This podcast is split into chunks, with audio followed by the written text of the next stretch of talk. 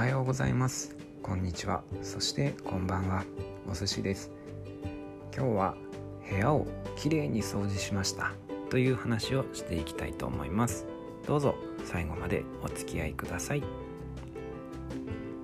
はい。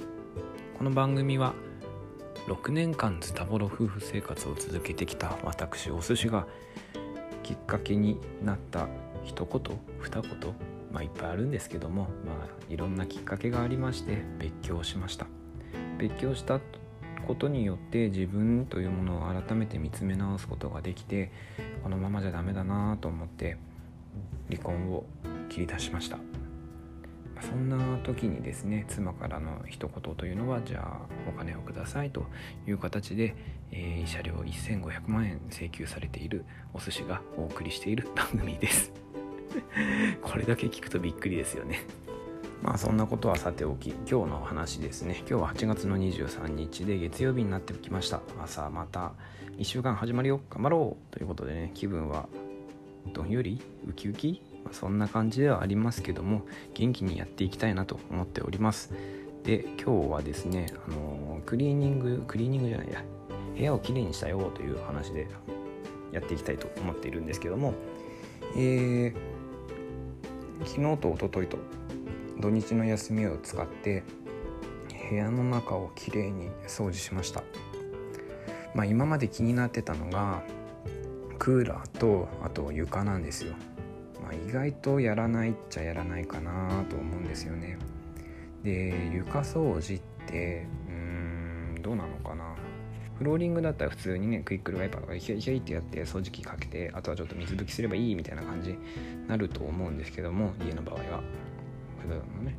僕の家土足現金じゃなくて土足 OK みたいな感じなんですよね。まあスリッパなんですけどもシェアハウスってすごい、まあ、広くていろんな人が行き来しててみんなスリッパ履いててですごい汚いんですよね裸足で歩くと。で前の人が多分外国人なのかなどうなのか分かんないけども結構床が汚くてでスリッパ履いてないとちょっと足の裏が真っ黒けっけになっちゃうようなところにいたんですよ。でベッドの上だけ唯一足をねあの裸足で入れるっていう空間だったんですけどもやっぱね日本人ですからねそこら辺嫌なんですよね。うん。嫌じゃないですか。やっぱ裸足で歩きたいっていう思いがあって。で一生懸命床拭き上げました。水拭きで何度も何度も拭いて何度も何度も拭いて。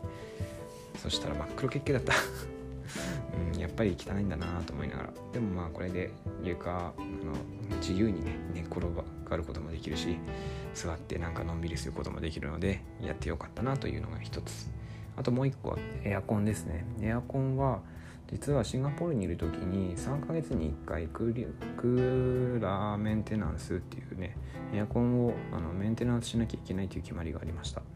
でそれは業者にお願いしていたんですけどもその業者がどういうふうにやってるのかっていうのをずっと見てたので 7年間も見てたんでねある程度あのやり方が分かっております、まあ、簡単なんですけども、えー、それをねちょっとずっとやりたいなと思っててで多分汚いんだろうなと思ってたんですよ。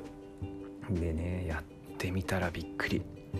あの吹き出し口のところのフラップの部分は簡単に外せるんでそれ外してさらにその奥にある風の調節右左左右に動かせる風の向きを変えるやつを取ると、まあ、その2つっていうのは水洗いできるんで綺麗に水洗いしてで乾燥させて拭いて拭き上げてみたいなことをやるんですね。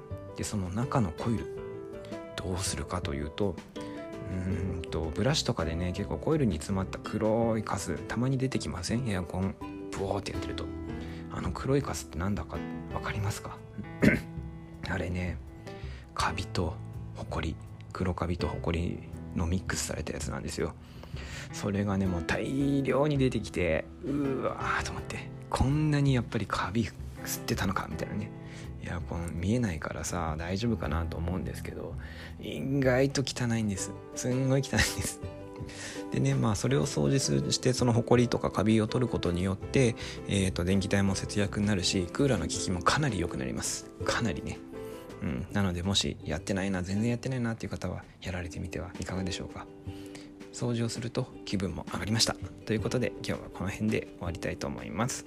最後までお聴きくださりありがとうございました。ではまた。